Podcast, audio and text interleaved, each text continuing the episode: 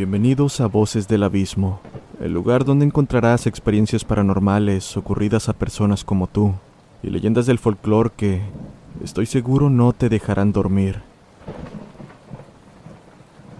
Antes de comenzar, los quiero invitar a compartir sus historias en el correo oficial del canal, mismo que encontrarán en la descripción. Si no están suscritos, los invito a hacerlo. De esta forma ayudan a que el canal siga creciendo, así como esta hermosa comunidad. También, no olviden dejar su pulgar arriba y seguirnos en todas las redes sociales. Créanme, eso me ayuda a continuar con más y mejor contenido. Sin más que decir, disfruten los siguientes relatos.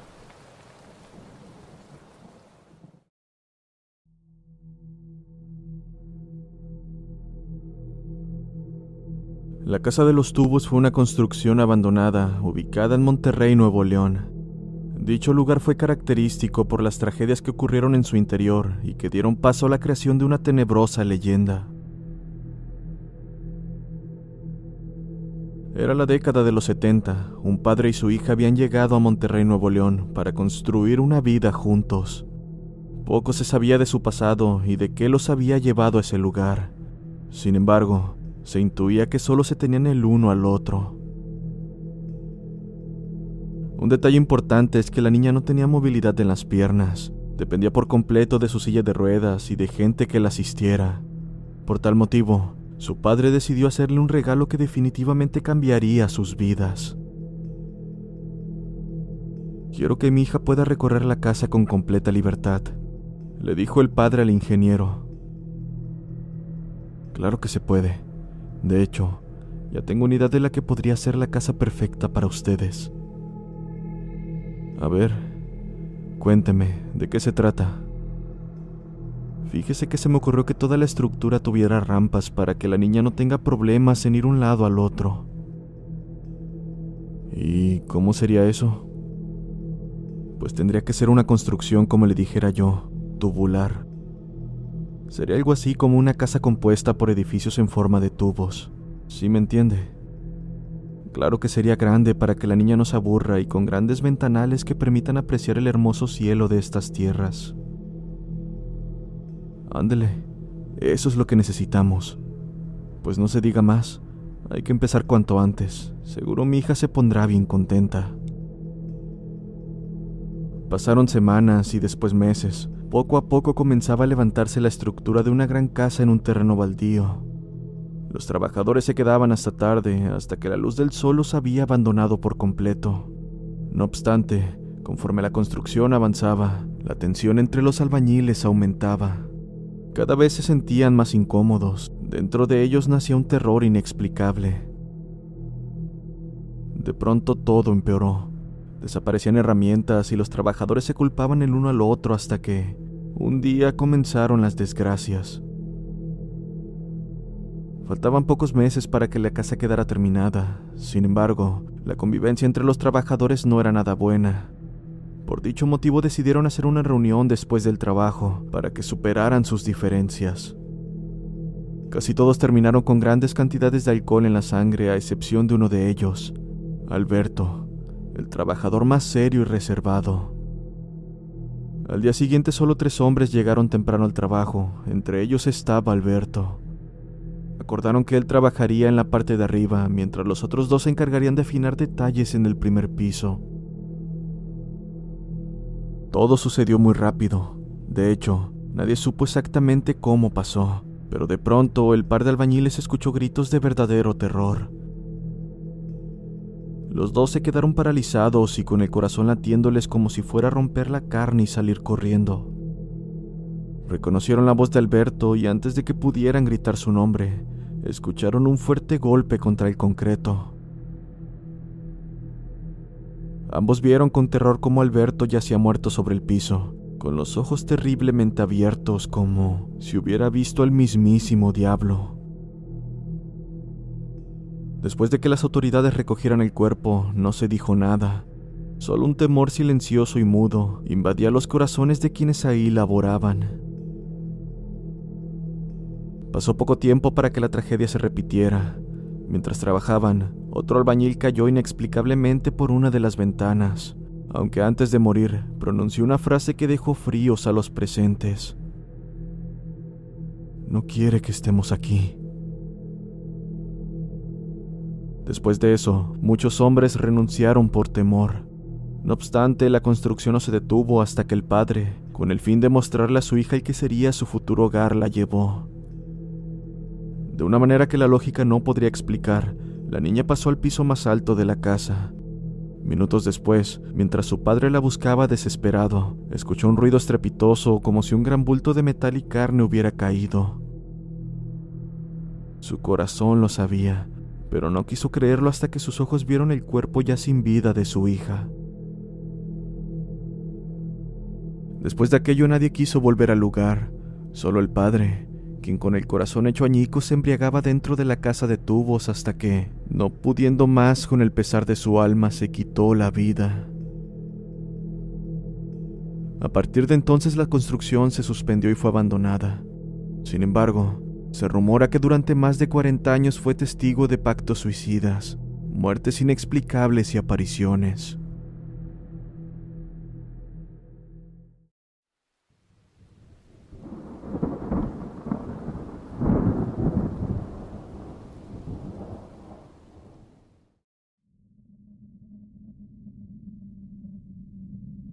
En los ingenios de la provincia de Jujuy, los trabajadores perdían sus vidas o desaparecían de manera inexplicable. La causa de ello era el familiar, un enorme can que arrastra cadenas por su pasar.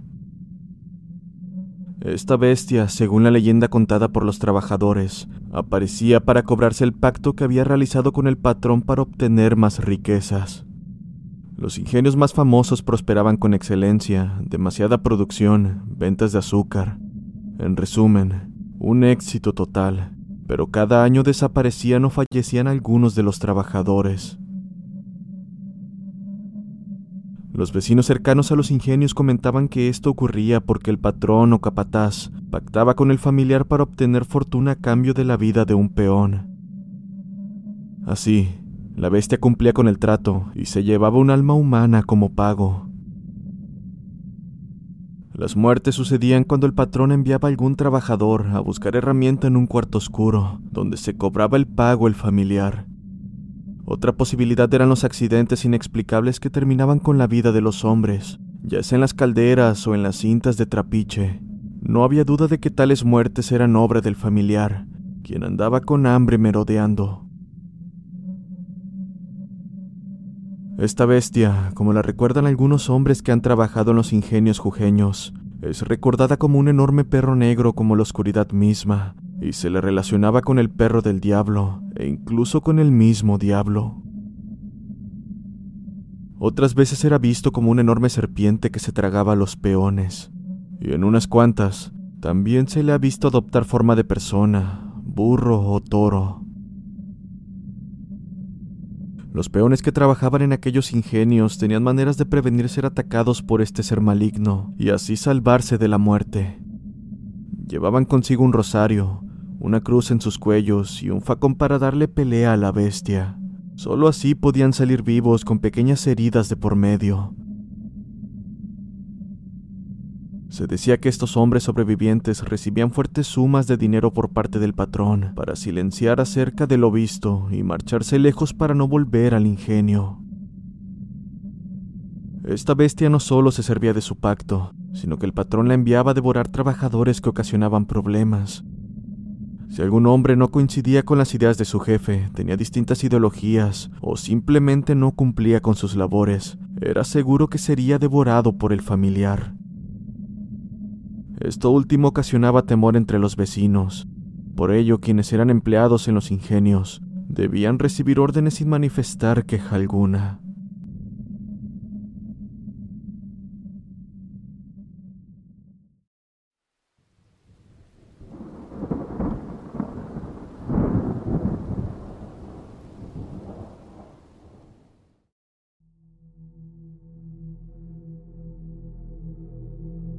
La niña con cabeza de muñeca se le conoce como una de las leyendas más oscuras en el estado de Aguascalientes.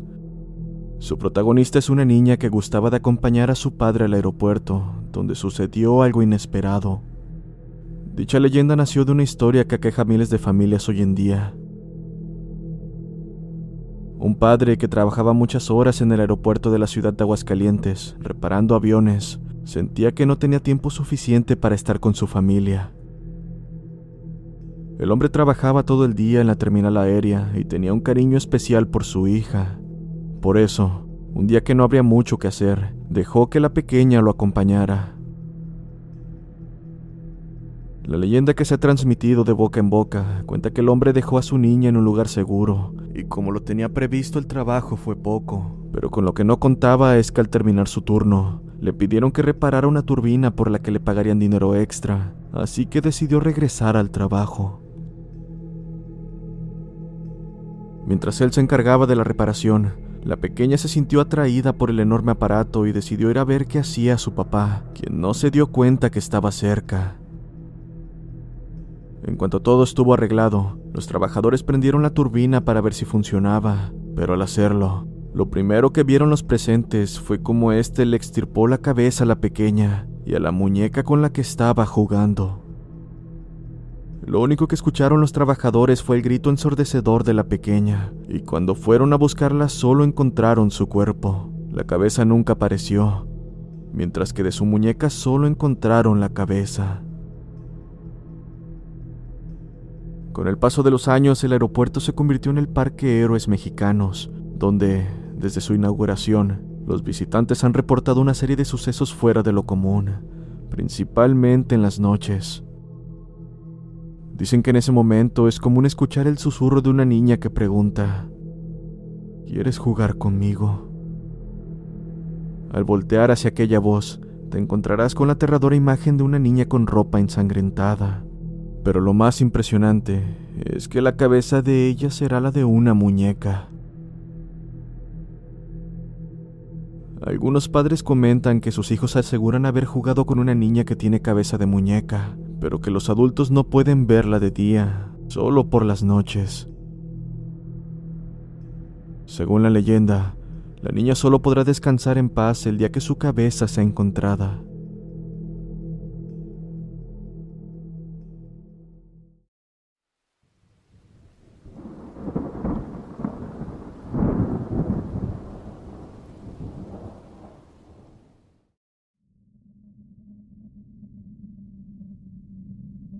Buenas noches, me llamo Luis Yavilés.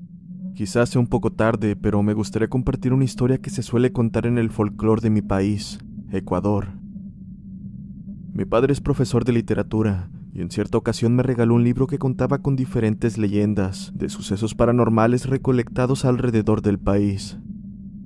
Muchas de esas historias guardan similitudes con otras provenientes de distintos países latinoamericanos, Espíritus como la Dama Tapada y la Viuda del Tamarindo se asemejan bastante a espíritus como la Llorona en cuanto a descripción física se refiere. Algo similar sucede con seres sobrenaturales como el Tintín o el Chusalongo, que son descritos como duendes o hombres pequeños con poderes sobrenaturales. Pero de todas las historias que leí, la que más me impactó y la que deseo compartir en este momento trata de un suceso que, si bien no tiene un registro confiable más allá de los relatos que se fueron propagando de boca en boca, es desde mi punto de vista uno de los más aterradores y verosímiles que pude encontrar. Sucedió en Ibarra, ciudad ubicada en el norte de Ecuador. En ella habitaba una familia de cinco miembros. El padre trabajaba como zapatero. La madre vendía carne asada en un parque cercano de la comunidad, más específicamente Puzún, un plato muy consumido en la región sierra del país. Ellos tenían tres hijos y de entre ellos destacaba su hija mayor, María Angula. Ella era una chica bastante curiosa, pero a la vez distraída y despreocupada, a quien por ser la mayor los padres le delegaban ciertas responsabilidades. Cuando ellos no estaban en casa, ella era la encargada de cuidar a sus hermanos menores y de tener todo en orden. Cierto día la madre le encargó conseguir la carne para su negocio. Ella solía comprar todo lo necesario un día antes para de esta forma poder salir a vender puzún desde muy temprano y aprovechar a las personas que salían con dirección a su trabajo por las mañanas. Al ser vendedor ambulante no tenía horario, pero ciertos días en los que recibía una buena cantidad de clientes solía quedarse hasta que el sol se ocultaba. Mariangula salió de casa con dirección al matadero, con la intención de conseguir una gran cantidad de puzún a buen precio. No obstante, se cruzó con unos amigos y se dispusieron a jugar. Las horas pasaron y sin darse cuenta eran las cuatro de la tarde, así que se despidió y se fue rumbo al matadero, donde en el camino se cruzó con una procesión. Al parecer alguien del pueblo había muerto hace poco y estaban a punto de enterrarlo. Ella sintió curiosidad y decidió acompañar a la procesión con el fin de saber de quién se trataba. No obstante, no reconoció a la persona en cuestión. Lo único que supo es que se trataba de una mujer. Cuando el cuerpo fue guardado en la bóveda y sellada con cemento, decidió que no había nada más que hacer ahí y recordó el encargo de su madre. Corrió apresurada a comprar el puzún, pero cuando llegó al lugar donde pensaba comprarlo, se dio cuenta de que no cargaba el dinero lo había perdido. Eran las cinco de la tarde y el lugar estaba por cerrar, así que no tenía más opción que volver a casa con las manos vacías. Ya iba de regreso y volvió a pasar por aquel cementerio, cuando una idea descabellada cruzó por su cabeza. Puzún proviene del quechua y significa tripas, largas tripas de carne como los intestinos. A simple vista no existe mucha diferencia entre las tripas de res y las del ser humano, y ella conocía el lugar donde podría conseguirlas sin tener que pagar ni un centavo. Corrió hacia su casa, cogió unas herramientas de repuesto que tenía su padre, las cuales eran utilizadas para arreglar suelas de zapatos, y partió decidida al cementerio. Eran las seis de la tarde cuando se escuchaban silbatos anunciando que el horario de visita había terminado. El cementerio estaba a punto de cerrar. Entonces Mariangula salió de su escondite y se dirigió a aquella bóveda que había sido sellada hace pocas horas. Con un martillo y una estaca de metal logró forzar la cobertura que contenía la oxisa, y sabiendo que le quedaba poco tiempo se apresuró a tomar un poco de carne de la parte abdominal. Sin duda era algo asqueroso, y estando ahí dudó en hacerlo, pero viendo que había llegado tan lejos y no reconocía a la difunta, se autoconvenció de que nadie se molestaría por esto y que nunca se darían cuenta de la diferencia. Así que tomó lo suficiente, lo guardó en una funda junto con las herramientas, guardó un poco en una pequeña mochila, trepó un árbol y salió del cementerio lo más rápido posible. Una vez en casa, dejó todo en su lugar y se dispuso a limpiar la cocina. Eran las siete y media de la tarde cuando su padre regresó del taller. Para entonces todo estaba tal y como lo dejó. Su madre llegaría poco después, y al ver que Mariangula había cumplido con sus tareas se sintió aliviada. Esa noche Mariangula decidió acostarse temprano. Estaba muy cansada por todo lo que había vivido ese día. Cabe mencionar que ella era una chica de sueño pesado, pero a eso de las doce de la noche, cuando todos dormían, algo la despertó. Se encontraba completamente a oscuras y a lo lejos se escuchaban los aullidos y ladridos de los perros, quienes parecían que por alguna razón se habían puesto de acuerdo a ladrar justo esa noche. Un tanto molesta, Mariangula trató de conciliar el sueño, pero los ladridos cada vez se escuchaban más fuertes. Se acostó boca abajo y se cubrió la cabeza con una almohada, pero eso no era suficiente. El ruido era tal que llegó el momento en que sentía que los perros se encontraban justo afuera de su casa, siendo ese momento donde todo cesó. Mariangula se relajó un poco, al final podría dormir, pero en ese lúgubre silencio escuchó el crujir de la madera de su habitación. Se escuchaban como pasos lentos y pesados, que al igual que el ruido de los perros, estos se acercaban más y más hasta el punto de sentir una presencia al borde de su cama. Fue entonces cuando decidió darse vuelta, pero lo que vio la dejó completamente paralizada. Si bien estaba oscuro, se podía distinguir la silueta de algo que parecía una mujer de treinta y tantos años. Mariangula sabía que no era su madre, ya que además de la silueta, un olor putrefacto emanaba de ese ser. Intentó gritar, pero simplemente no podía. Quería retorcerse del miedo, pero sus músculos no respondían. Se encontraba atrapada en ese cuerpo, como si de un ataúd se tratase, sin poder moverse en lo absoluto. Lo único que podía hacer era ver cómo aquel ser se le acercaba lentamente, mientras susurraba su nombre con una voz apenas entendible. Fue entonces que al sentir unas tripas que rodaban desde el abdomen del espectro entre sus piernas, que Mariangula perdió la conciencia. Eso fue lo último que sentiría. A la mañana siguiente los padres de Mariangula se preocuparon ya que no respondía, así que decidieron forzar la puerta de su habitación solo para encontrarse con una horrenda escena. Mariangula se encontraba en su cama, en su mano derecha sostenía un cuchillo que el padre solía tener entre sus herramientas, y en su mano izquierda, tripas que brotaban desde su propio cuerpo.